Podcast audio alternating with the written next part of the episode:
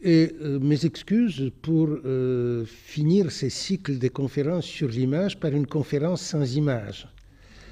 Euh, normalement, ce qui est d'ailleurs très commode pour un conférencier, on projette les images, on les commente un peu et le problème est résolu. pour diverses raisons, pour une part technique, mais aussi pour une part liée au sujet même, c'est-à-dire on peut toujours illustrer tout ce qu'on veut, sauf que ces illustrations seraient vraiment assez superfétatoires et ne toucheraient pas dans les cas euh, dont je vais parler euh, aux questions essentielles.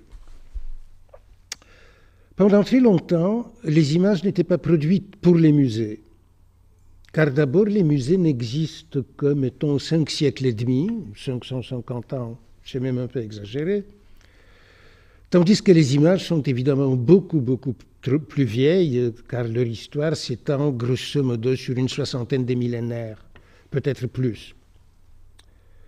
Même quand les musées étaient déjà là, donc à partir de la fin du XVe siècle, euh, les images n'arrivaient au musée qu'au terme d'un parcours parfois fort mouvementé, après avoir joué divers rôles euh, dans la vie religieuse, politique, sociale, économique même, qu'il suffise de penser à la monnaie, qui est toujours porteuse d'images. C'est seulement au cours d'une période récente, tout à fait récente, qu'on a commencé à produire des images destinées d'emblée au musée. C'est un sujet en soi euh, lié à la problématique d'art moderne et qui ne nous retiendra pas ici. Quand l'image entre au musée, à l'époque où elle n'était pas produite dans ce but, quand l'image entre au musée, elle perd les fonctions qui auparavant étaient les siennes. Elle ne participe plus aux liturgies ou aux cérémonies. Elle n'est pas là pour commémorer. Elle ne décore rien les images ne sont pas au musée pour décorer les musées, c'est le musée qui est édifié pour abriter les images, ce qui est tout à fait différent. Cela ne signifie pas évidemment que l'image n'ait plus aucune fonction. Elle entre au musée pour servir aux visiteurs d'objets de délectation, des sources de plaisir. Et elle entre au musée en tant qu'un vestige du passé de l'art ou du passé tout court, et donc en tant qu'intermédiaire entre notre présent et les passés dont vient l'image, et par conséquent en tant qu'un moyen dont nous pouvons nous servir pour faire de ces passés un objet de connaissance. Ces deux fonctions au musée sont la fonction esthétique, disons, source de délectation, et la fonction historique, celle d'un document d'histoire de l'art ou d'histoire, tout simplement. En fait, la situation est plus compliquée parce que ce n'est jamais une image isolée qui entre au musée. Ce sont des images en grand nombre. Les musées doivent en gérer des centaines, si ce n'est des milliers, ce qui pose un problème de classement, de la mise en ordre de tout cela et d'accrochage comment exposer les images que nous avons? Comment montrer ces images au public de manière à ce qu'il en tire les plus des plaisirs et des profits? Aujourd'hui, en gros, dans la pratique muséale, les problèmes semblent résolus. Encore qu'il y ait maintenant, par-ci par-là, des innovations, mais le musée est devenu une institution tellement énorme et à tel point diversifiée que on peut dire que la seule proposition vraie qu'on puisse prononcer sur les musées d'aujourd'hui, c'est que c'est très très différent et qu'il n'y a pas une seule proposition qui vaille euh, pour tout cet ensemble extrêmement compliqué.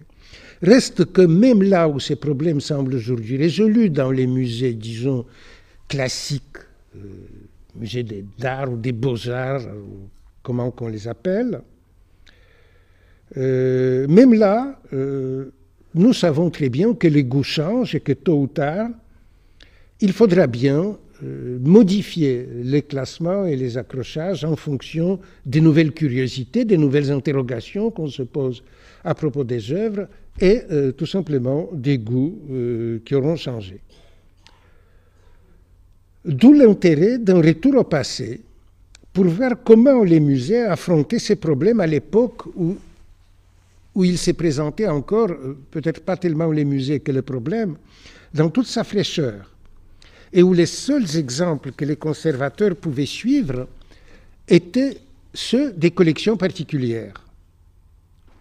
Or, il est très vite devenu manifeste qu'entre les collections particulières et les musées, il y a une différence de principe. Un particulier peut faire de sa collection tout ce qu'il veut. Enfin, sous réserve euh, de ses réactions à l'opinion qui, en général, ne laisse pas faire dans beaucoup de cas. Lorsque euh, un duc à la fin du XVIIe siècle, euh, saisi par l'esprit des pudeurs, a décidé de mutiler les statues anciennes qui étaient dans sa collection, on l'a fait, vite fait, bien fait, par une lettre de cachet royal enfermée dans ce qui s'appelait à l'époque les petites maisons. Mais euh, dans ces limites indéfinissables, un collectionneur est propriétaire de sa collection et il peut en faire, comme je dis, tout ce qu'il veut. Un conservateur des musées, lui, conservateur d'une collection publique, ne peut se permettre que ce qui est acceptable pour ses autorités de tutelle et pour son public. Autant dire qu'à la différence du collectionneur qui peut classer et accrocher les pièces de sa collection selon son bon plaisir, un conservateur est tenu de les faire en respectant les critères censés, supposés être connus par tous, censés avoir dit, euh, pardonnez ce jargon, une avoir une validité intersubjective. C'est là une contrainte supplémentaire dont un conservateur doit tenir compte et il le savait même à l'époque où l'expression validité intersubjective n'avait certainement pas cours encore. Alors voyons maintenant comment cela se présente dans le cas d'un type d'image très précis, à savoir les tableaux, dans l'histoire d'un musée, à savoir le Louvre, où les problèmes de l'accrochage se trouvent dès l'ouverture du Louvre. Je rappelle qu'elle a eu lieu en 1793. Euh, pour les dates plus précises, ça devient beaucoup plus compliqué parce qu'il a été ouvert, refermé, rouvert, refermé, et ainsi de suite. Reste que 1793, c'est la date de l'ouverture du Louvre, et dès ce moment, les problèmes de l'accrochage, du classement des tableaux et de la manière de les exposer se trouvent au foyer d'un conflit entre Jean-Baptiste Pierre Lebrun, une grande figure du marché de l'art parisien, incidemment Marie d'Élisabeth Vigée-Lebrun, d'un côté, et de l'autre, Jean-Marie Roland de la Platière, à l'époque ministre de l'Intérieur et à ce titre responsable du Louvre, dont les idées sur les sujets se sont précisées, entre autres, au cours d'un voyage en Italie, ponctué par la visite de tous les principaux musées italiens, dont il a laissé dans son récit de voyage des commentaires extrêmement intéressants et pertinents. Alors à la question rhétorique, que doit être le muséum Le terme est utilisé à l'époque. Lebrun répondait, je cite, Il doit être un assemblage parfait de tout ce que l'art et la nature ont produit de plus précieux en tableaux, dessins, statues, bustes, vases et colonnes de toutes sortes, de toutes sortes de matières, pardon, la plupart antiques. Des pierres gravées, médailles, émaux, vases et coupes d'agate, jade, etc. Tous les tableaux doivent être rangés par ordre d'école et indiquer par la manière dont ils seront placés les différentes époques de l'enfance, du progrès, de la perfection et enfin de la décadence des arts. Fin de citation. De tous les objets qu'énumère Lebrun, on notera seuls les tableaux doivent être mis en ordre. Et il s'agit d'un ordre à la fois spatial, défini par l'appartenance à une école, donc école italienne, école hollandaise, école française et à l'intérieur de l'Italie bolognaise, vénitienne, florentine, etc. C'est le positionnement spatial et le positionnement temporel défini par la place qu'occupe chaque tableau au sein de l'école, au sein euh, du parcours de l'école. Conformément aux idées de Vasari, reprises et modifiées par Winkelmann, ces parcours correspondent à celui de la vie d'un individu, de l'enfance à travers la jeunesse et l'âge adulte vers la décrépitude finale. Chez Vasari, ça vient encore beaucoup plus loin, mais je n'entrerai pas dans cette histoire. Reste que cette idée d'exposer les tableaux de cette manière s'inspire dans une certaine mesure, euh, chez les, les Bruns s'inspire sur ce point, des idées d'un euh, marchand des balles euh, et conservateur à qui a été confié l'arrangement du musée de Belvédère à Vienne et qui a réorganisé la galerie du Belvédère pour la première fois justement selon ces principes.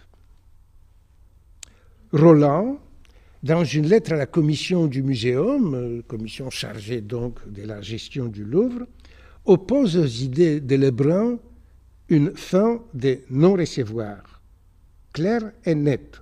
Je cite Il vaut infiniment mieux, à mon avis, qu'on cherche le beau de tous les genres pour s'en faire des idées grandes et à soi, que de s'amuser à des comparaisons stériles qui n'étendraient qu'à une vaine critique. D'ailleurs, les muséums n'est pas exclusivement un lieu d'étude. C'est un parterre qu'il faut émailler des plus brillantes couleurs.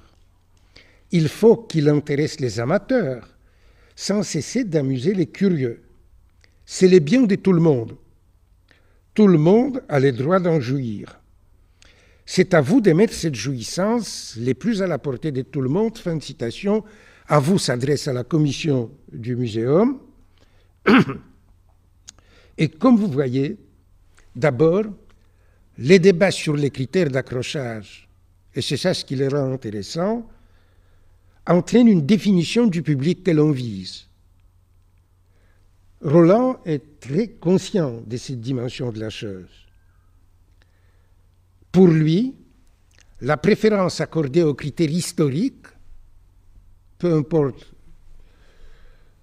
qu'ils diffèrent beaucoup de ceux, ce que nous entendons par là, mais tels que les entend Lebrun, la préférence accordée aux critères historiques est perçue ou présentée pour les besoins de la polémique comme élitiste, susceptible d'attirer au musée qu'un public de connaisseurs ou d'amateurs avertis de la peinture, tandis que l'approche esthétique est dictée par le désir d'ouvrir les musées à tous. C'est cette idée très démocratique du musée que défend Roland euh, qui sous-tend cette idée que la manière d'exposer les tableaux doit être justement, ce terme reviendra encore plus tard, par terre qu'il faut émailler des plus brillantes couleurs, ce qui veut dire, traduit en prose, que vous placez les tableaux les uns à côté des autres, à l'époque on plaçait cadre contre cadre, euh, non pas en tenant compte d'un quelconque critère historique, mais tout simplement en tenant compte de l'effet d'ensemble qu'un mur tapissé ainsi des tableaux produit sur les spectateurs. C'est cet effet d'ensemble qui compte en fait dans cette affaire et qui est supposé, euh, être accessible à tous, à la différence de tous les autres arrangements qui supposent déjà une science et euh, des euh, curiosités qui ne sont pas celles de tout le monde. Les successeurs de Roland, qui était girondin et qui a été guillotiné euh, au ministère de l'Intérieur, son successeur Garat, a hérité aussi du problème des critères d'accrochage, car la controverse autour de ces sujets ne s'est pas arrêtée. Fidèle à la position de Roland, la Commission a informé les nouveaux ministres qu'elle a adopté comme, je cite, système d'arrangement des tableaux, celui d'entremêler les écoles, préférablement à celui de les ranger par classe d'école et l'ordre du temps. Fin de citation. Lebrun, de son côté, revenait à la charge. Il avait, j'ouvre une parenthèse, des intérêts tout à fait personnels. Lebrun rêvait d'être directeur ou un des directeurs du Louvre. Et une des dimensions de son conflit avec Roland et ensuite avec la Commission, c'est que Roland a posé un principe très strict. Un marchand n'entre pas au temple. Ce qui est resté d'ailleurs jusqu'aujourd'hui une spécificité de la euh, conservation muséale en tant que fonction publique à la française, aucun mélange des genres n'est possible. Ce n'est pas du tout euh, euh, valable pour d'autres pays où les conservateurs peuvent, par exemple, fonctionner sur les marchés de l'art. Un conservateur français, dans la mesure où il fait partie de la fonction publique, ne le peut pas, aucunement. Et ça, c'est Roland qui l'a instauré dans sa polémique avec Lebrun, mais vous comprenez bien que Lebrun n'était pas très satisfait de cette solution. Il revient donc à la charge. Il euh, trouve l'appui d'un personnage qui était membre de la commission temporaire des arts et plus tard euh, du conservatoire du Louvre. Les noms de ces instances administratives changeaient beaucoup à l'époque. Et ce qui oblige Gara de reposer la question à la Commission. Je cite, Vous avez à examiner si l'on doit se décider pour les systèmes des écoles diverses, donc euh, françaises, flamandes, etc., pour celui de l'histoire chronologique et progressive, ça c'est un terme intéressant euh, qui montre qu'une telle éventualité est envisagée, elle sera écartée de toute manière pour pas mal de temps. Pour celui des genres, on peut en effet classer les tableaux d'histoire, les tableaux religieux, enfin, etc.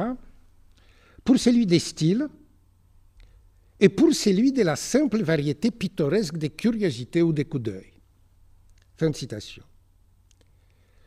Le point intéressant de cette énumération, c'est la dissociation des deux approches conjuguées par Lebrun et l'abandon de la perspective vasarienne pour l'histoire chronologique et progressive, dont je ne sais d'ailleurs pas euh, ce que signifiait dans l'esprit de Gara, parce que cette formule n'a jamais été déchiffrée, mais en soi, l'association de ces deux termes chronologiques, donc l'ordre du temps visiblement, et progressive, ce qui suppose que les styles qui se succèdent les uns aux autres représentent une sorte d'ascension dans le temps, euh, est intéressante.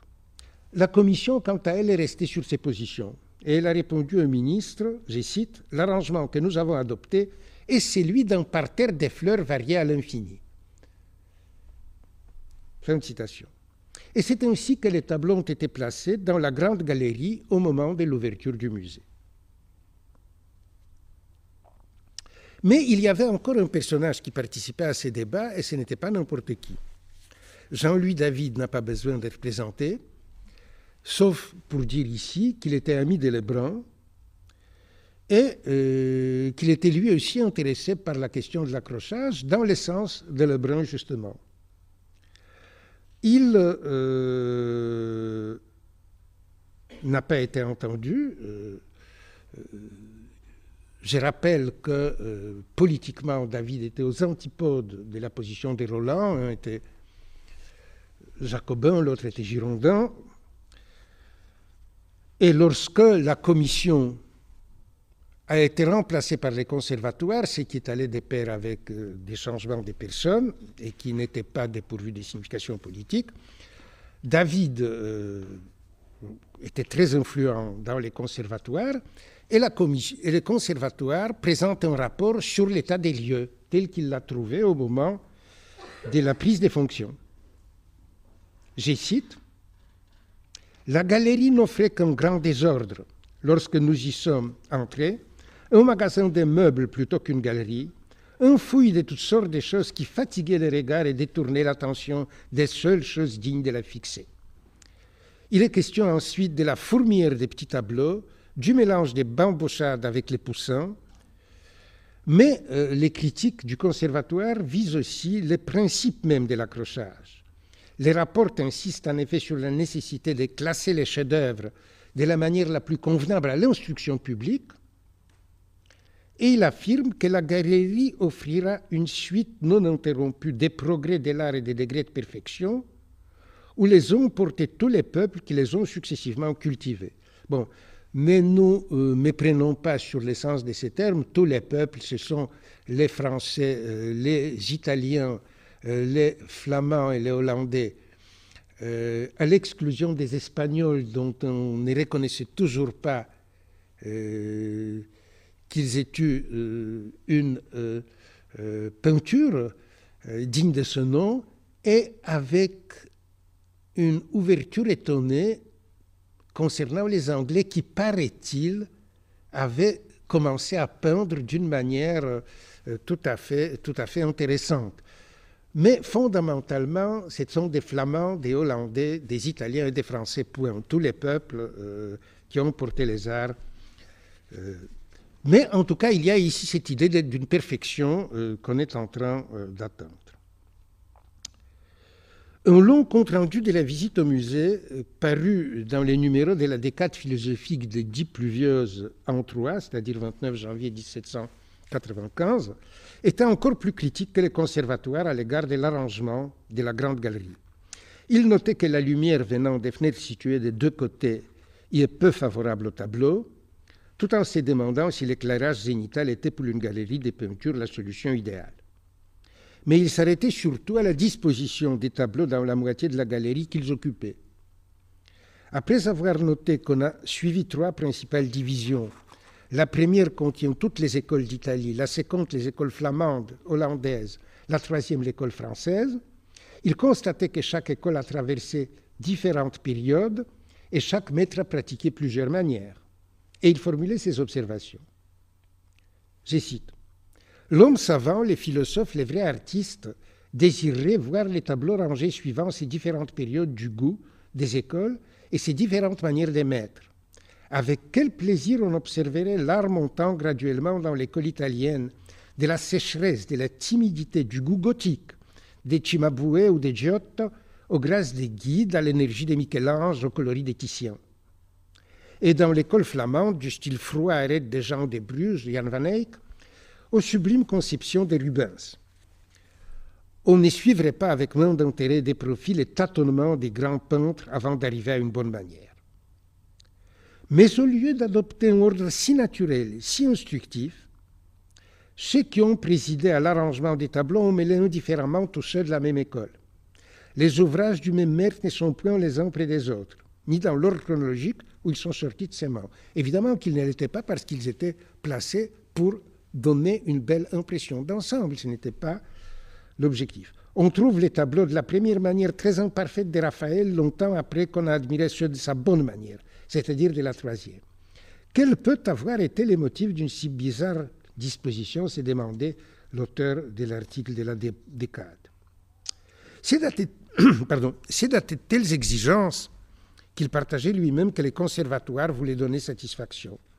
Dans l'avertissement de la notice, publié en Prairial en 4, c'est-à-dire mai-juin 1796, on lit La grande galerie contiendra les tableaux rassemblés par école et des suites.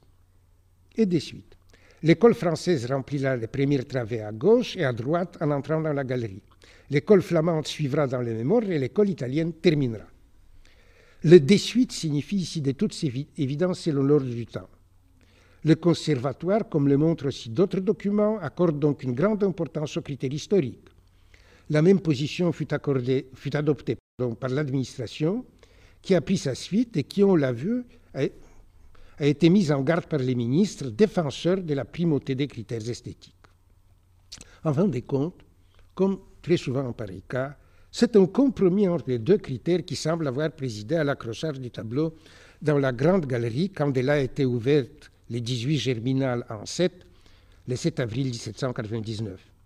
Les tableaux français n'étaient que 136, le reste s'est trouvé à Versailles, c'était l'élite de l'école française. 495 tableaux représentaient les écoles flamandes, hollandaises et allemandes.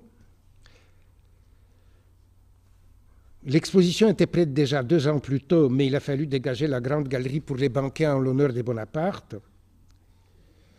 Il était prévu alors qu'après l'arrivée des tableaux de Rome, Venise, Pérouse, un choix sera fait dans la collection italienne, désormais considérée comme complète, et que les œuvres choisies et classées rempliront la deuxième moitié de la galerie. Pour réaliser partiellement ces programmes, il a fallu attendre le 25 Messidor en 9, 14 juillet 1801, et l'installation dans la galerie des tableaux des Lombardiers de Bologne. La notice publiée à cette occasion explicitait les critères d'accrochage.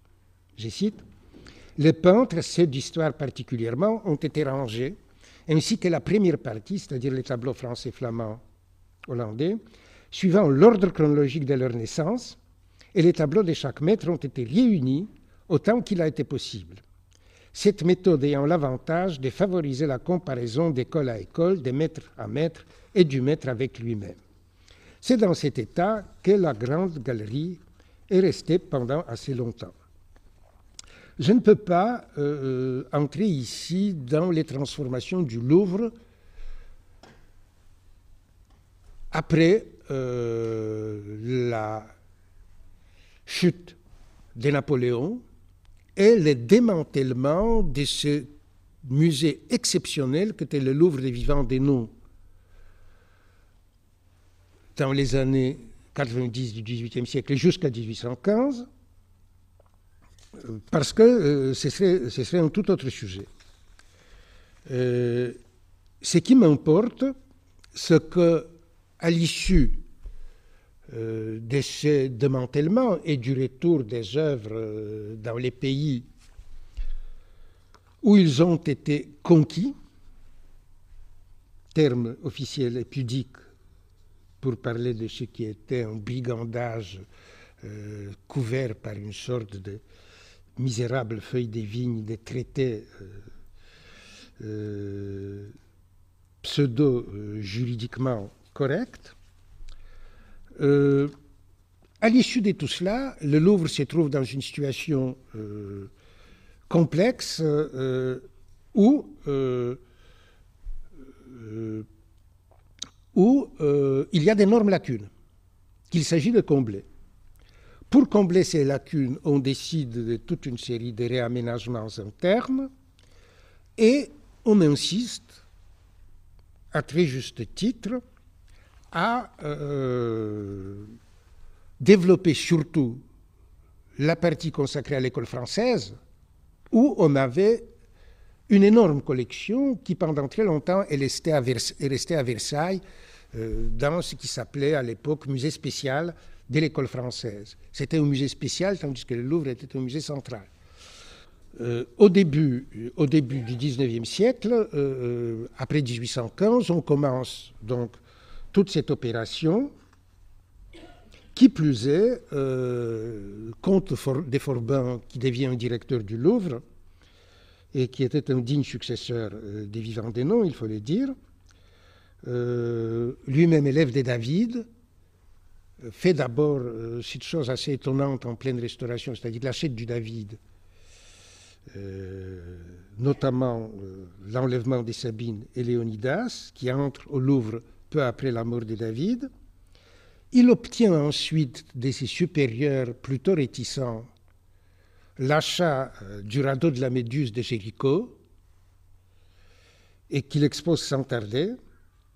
Et donc, si le Louvre garde toujours sa collection de la peinture flamande, hollandaise et italienne de tout ce qui était venu de la collection royale et donc faisait euh, tout à fait légalement partie euh, de la collection du Louvre, plus ce que Vivant Denon avait réuni et ce que les intéressés n'ont même pas voulu reprendre, c'est le cas notamment des primitifs italiens euh, pour lesquels les Italiens à l'époque n'avaient que du mépris qu'ils ont tout simplement laissé, sans, sans, sans, insister même pour les avoir.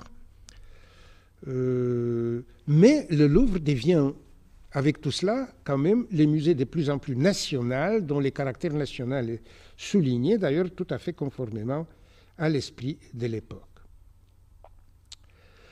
Mais si le contenu de la collection des tableaux s'est modifié au cours des années, les principes qui présidaient à l'accrochage n'ont pas subi de changements. Et pourtant, les principes chronologiques s'imposaient ailleurs, notamment dans les musées allemands, et ils pénétraient même au Louvre timidement. L'époque était fascinée par l'histoire, convaincue de la supériorité de l'approche historique. Nous sommes au temps euh, de Walter Scott, euh, des Thierry euh, et des Guizot. Et il n'y avait aucune raison pour que l'on accordât au tableau les statuts d'exception des œuvres soustraites à l'histoire. L'histoire devient de plus en plus vorace et elle veut tout. Évidemment, à côté des problèmes idéologiques que posent les changements d'accrochage, il y a tout simplement ces facteurs qu'on a souvent tendance à oublier, surtout quand on n'est pas du métier, c'est-à-dire une inertie propre au musée, le fait que changer d'accrochage, déplacer des tableaux, et en particulier les grands formats, mais pas seulement, ça coûte de l'argent, il faut avoir des budgets, les musées euh, avaient euh, des difficultés financières notoirement, euh, donc, toute une série de facteurs se conjuguent pour maintenir en l'état l'accrochage tel qu'il était. Et il a fallu rien de moins que la révolution de février 1848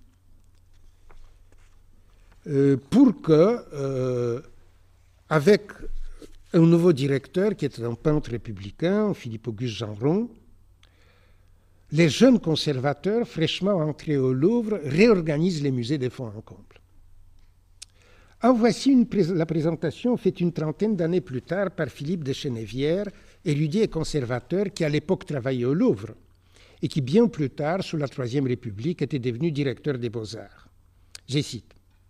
L'ordre chronologique établi dans le classement de chacune des grandes écoles, les salons carrés transformés en vastes tribunes, au choix des chefs-d'œuvre de toutes les écoles à l'imitation de la tribune de Florence, et ne lui cédant en rien par la qualité prodigieuse des œuvres, le salon des sept cheminées réservé après sa décoration projetée pour la réunion des toiles maîtresses et à jamais populaire des David et de ses élèves, et des Prudhon et de Jéricho, les colosses égyptiens mis en branle et s'emparant magnifiquement de la salle grandiose où nous avions depuis tant et tant d'années l'habitude de voir s'empiler les plâtres et les marbres des expositions annuelles, les dessins commençant à subir un premier épluchement et une première toilette, la calcographie enfin révélée au public après avoir été mise sous les boisseaux pendant 50 ans. Fin citation. On sent encore dans ces paroles la fierté d'avoir appartenu au, je cite, corps vraiment étonnant des conservateurs, tel que notre musée national n'en avait jamais vu et tel que peut-être il n'en verra jamais plus. Et l'enthousiasme qui les animait tous quand ils ont rénové et mis à jour le Louvre en séquant partout de la poussière ancienne, c'est encore une question. Et pourtant, Chenevière n'avait aucune sympathie ni pour la Révolution de 1848, ni pour Jean en particulier. Son témoignage n'en a que plus de valeur, surtout quand on le confronte avec l'impitoyable critique que toutes ces innovations ont suscité de la part d'un visiteur d'exception. Il s'agit de Benjamin Guérard, grand médiéviste, peut-être le plus grand médiéviste de l'époque, techniquement parlant, professeur à l'école des Chartes et aussi amateur d'art et visiteur des musées.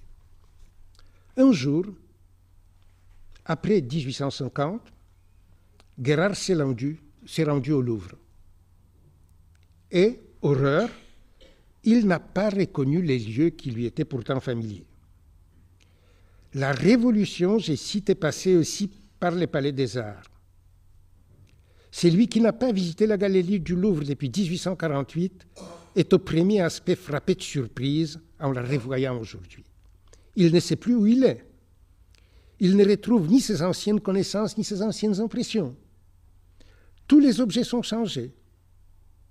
Les dieux, les montagnes et les mers ont été transportés, constatait-il d'entrer en jeu dans un article publié dans la bibliothèque de l'école des Chartes, comme il se doit, où il tirait les conclusions de sa visite et où, après avoir noté qu'il n'y a des détruits que l'ordonnance générale, les détails subsistent, aucun n'a péri, d'autres même apparaissent pour la première fois, il enregistre les changements.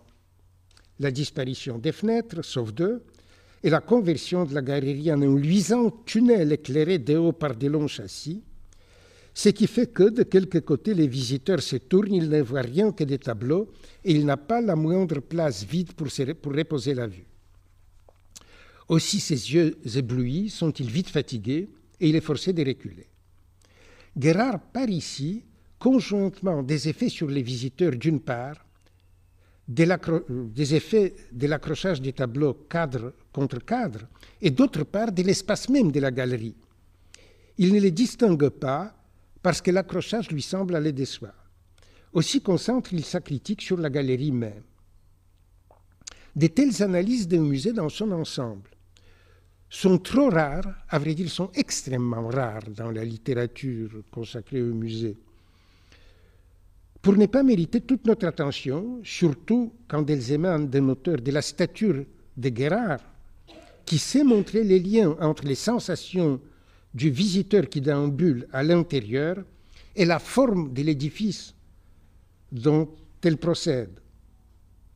Je cite Quoi de plus ingrat, en effet, pour une exposition des tableaux qu'une éternelle galerie, qui les présente tous des biais aux yeux du spectateur et qui l'oblige, en avançant, de tourner continuellement la tête sur l'épaule ou d'effectuer sa marche par des pas de côté.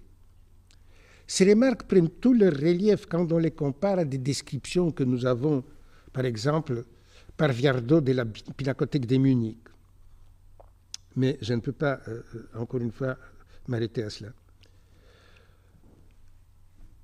Ils sont d'accord sur un point, Viardot et Guérard, sur la critique du modèle palatial du musée, mais dont le Louvre est un exemple par excellence la faute originelle incombe, selon Guérard, à celui qui conçut l'idée malheureuse d'unir le Louvre aux Tuileries, qui imagina de convertir la galerie en musée.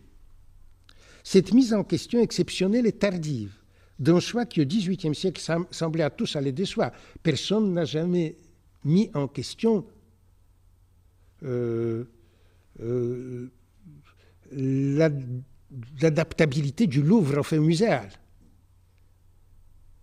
Et il a fallu euh, deux siècles pour enfin avoir une entrée centrale et bon, tous les changements qui ont été introduits par Pay. Euh,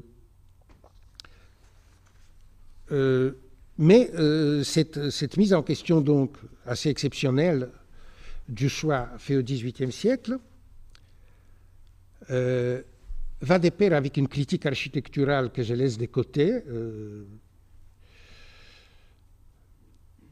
Et d'ailleurs, euh, je noterai seulement que lorsque Guérard propose de rendre concave ce qui est convexe, il propose en fait ce que Pey va réaliser euh, beaucoup plus tard, c'est-à-dire de creuser au centre et euh, d'organiser ces musées avec ces dizaines de kilomètres de couloirs d'une manière telle qu'on puisse accéder à partir d'un point central sans avoir à faire ces énormes marches qu'il fallait faire auparavant.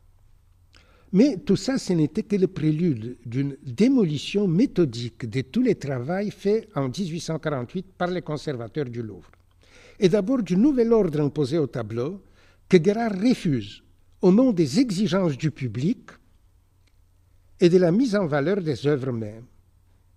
Je cite Autrefois, les tableaux étaient classés par école, ce qui déjà ne ne me paraissait pas un classement très heureux Maintenant, ils sont classés et par école et par ordre chronologique, ce qui me semble d'un effet détestable.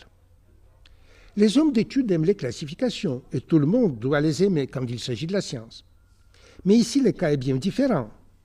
Et si la classification a l'avantage de mettre sous les yeux toute l'histoire de la peinture en chaque pays, et d'être fort utile pour les travaux des érudits et même des artistes, elle est vicieuse par rapport à l'art et le public n'en reçoit que du détriment. On ne doit pas en effet arranger un musée comme une bibliothèque ou comme un cabinet de géologie. Pour la très grande majorité des personnes qui fréquentent le Louvre, plaire et toucher, voilà la question principale à résoudre par l'administration. Instruire n'est que l'accessoire. Aussi ne peuvent-elles goûter un système qui sacrifie entièrement l'art à la science. Fin de citation. Guérard défend donc la position qui était celle de Roland dans sa polémique avec Lebrun. Les musées doivent être accessibles à tous. Il faut donc faire en sorte qu'ils plaisent et qu'ils émeuvent, parce que c'est uniquement cela que la majorité des visiteurs vient y chercher. Discutable déjà dans les années 1790, cette position détonnait carrément au milieu du XIXe siècle. Guérard va totalement à contre-courant. Quelle était alors la fraction du public qui, imprégné d'histoire par les romans qu'elle lisait, les pièces qu'elle voyait au théâtre, les monuments en train d'être restaurés, l'architecture même entrée néo-gothique. Quelle était donc la fraction du public qui attendait de voir l'approche historique appliquée aussi à l'exposition des tableaux au musée? Personne n'a fait des enquêtes, Guérard ne le savait pas, nous non plus. Mais Guérard était d'avis qu'elle était négligeable sincèrement convaincu sans doute qu'il parle au nom du public, il adoptait en fait le point de vue d'un connaisseur qui n'a pas besoin qu'on classe les tableaux selon les écoles et dans l'ordre chronologique, parce qu'il sait lui-même situer chacun à sa juste place, et qui ne demande qu'une chose, que les musées soient exclusivement les lieux de délectation, de sa délectation, et de tout ce qui la trouble en soit par conséquent banni. Cela concernait la division par les écoles, qui nuit à la variété et au contraste, ainsi que l'ordre chronologique qui a quelque chose d'effroi et de contraint. D'où les deux conditions qu'une collection des tableaux, pour être convenablement ordonnée, devra satisfaire. La première, que chaque tableau exposé à son jour soit éclairé autant, mais non plus qu'il ne le demande. La seconde, qu'il soit en harmonie pour la peinture et les sujets avec les tableaux voisins et même avec tout ce qui l'entoure. Ces deux règles, si elles étaient admises, c'est la condamnation de l'arrangement actuel. Fin de citation. C'est toujours Guérard qui parle. La première règle est incontestable, tout comme ce que Guérard dit par la suite de l'éclairage des tableaux, je passe. La deuxième procède en revanche d'une esthétique néoclassique, et plus spécialement d'une théorie du musée, qui voit dans celui-ci un temple du beau, d'un beau suprahistorique extratemporel et privé de tout contexte susceptible d'embrouiller la délectation. C'est précisément parce que le beau, bien qu'incarné dans les œuvres humaines et offert à la vue informée par l'intellect, est quelque chose de transcendant, que les musées doivent être un temple où se célèbre un culte différent, certes, du culte religieux par sa liturgie, mais non pas par sa nature profonde, une expérience vécue de la transcendance au contact des chefs-d'œuvre de l'art. Or, à l'issue de la politique des Forbins parachevée par les conservateurs en 1848, le Louvre n'est plus un temple du beau. Qu'est-il donc? À partir de sa position critique à l'égard de tout ce qui s'est passé au Louvre depuis Denault, Guérard présente sa vue d'ensemble du Louvre qui a le mérite de mettre bien en évidence le problème central qu'avait à résoudre l'administration du Louvre à travers l'arrangement approprié des collections. Je cite, toujours Guérard, le Louvre étant devenu un double musée, savoir un musée d'art et un musée d'archéologie, les deux genres menacent aujourd'hui d'empiéter l'un sur l'autre et de se confondre. Cependant, le beau ne souffre point d'alliage, et le public qui va le voir est déchu lorsqu'avec le beau on lui montre ce qui n'est qu'ancien. Il est temps, je crois, d'élever une barrière infranchissable entre les deux collections. Autrement, l'une et l'autre perdront leur caractère et manqueront leur but. Ainsi, ayez au Louvre deux départements distincts pour que personne ne se méprenne. Inscrivez sur la porte de l'un musée des arts et sur l'autre musée archéologie.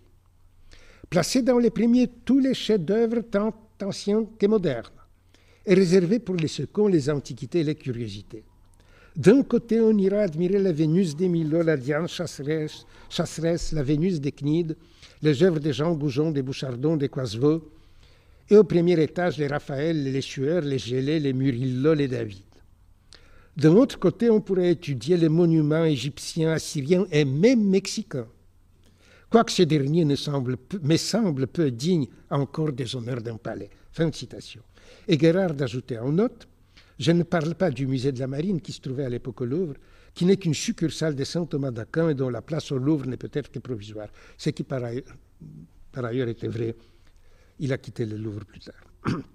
Pas une œuvre médiévale n'est jugée par les médiévistes que Guérard, l'éditeur du Polyptyque de l'abbé Irminon, pas une œuvre médiévale n'est jugée digne de figurer parmi celles qu'on ira admirer. Les primitifs en sont absents.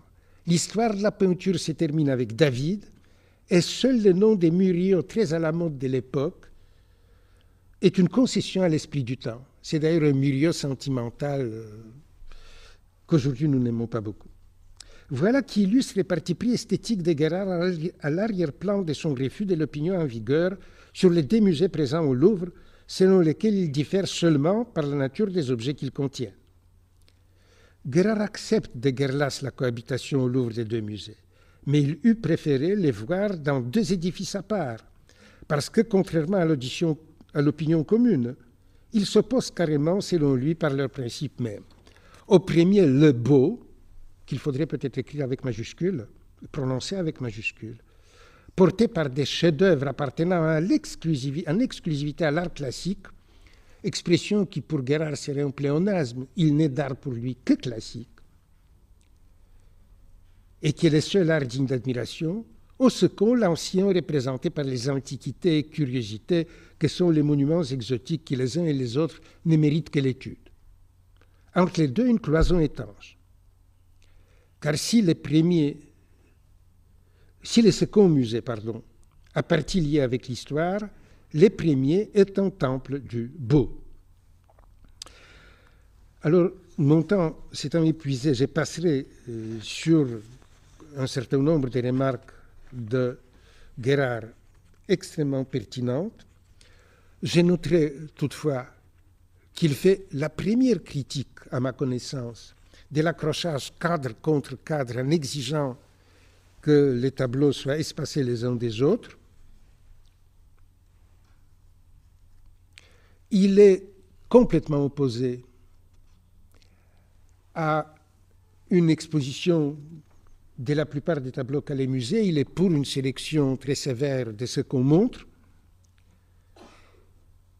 Bref, des innovations que les conservateurs enthousiastes ont introduites en 1848 dans l'exposition des tableaux du Louvre, il n'en est pas une seule qui échappe à la critique de Guérard. On aurait tort néanmoins de la réduire à des récriminations d'un vieux monsieur privé du musée de sa jeunesse et d'assimiler de la sorte Guérard à ces vieux gardiens du Louvre qui a préféré démissionner qu'assister au déplacement du déluge des Giraudet après l'introduction de l'ordre chronologique. Il y avait encore des gardiens à l'époque qui avait un sens esthétique prononcé. Car le mérite de Guérard est d'avoir explicité toutes les questions qui se posent à propos de l'accrochage au musée d'une collection de tableaux, depuis celle de l'espace les mieux approprié à cette fin et du choix des œuvres à exposer, jusqu'à celle de l'ordre global à adopter, en passant par celle de l'éclairage, de la distance entre les œuvres, des cadres. Guérard ne parle pas, il est vrai, de la couleur des murs, mais elle est comprise dans ce qu'il dit des conditions requises pour faire ressortir pleinement les qualités de chaque tableau.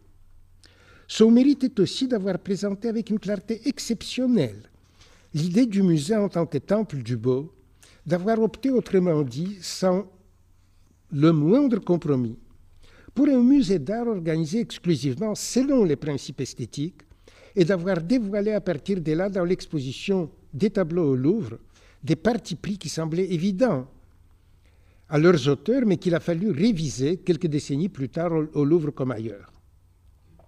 Cette révision n'a pas consisté toutefois en une résurrection du musée d'art en tant que lieu de pure délectation esthétique. Elle est allée au contraire dans le sens d'une accentuation de son caractère d'établissement d'enseignement. On le voit surtout en étudiant l'histoire des musées aux États-Unis.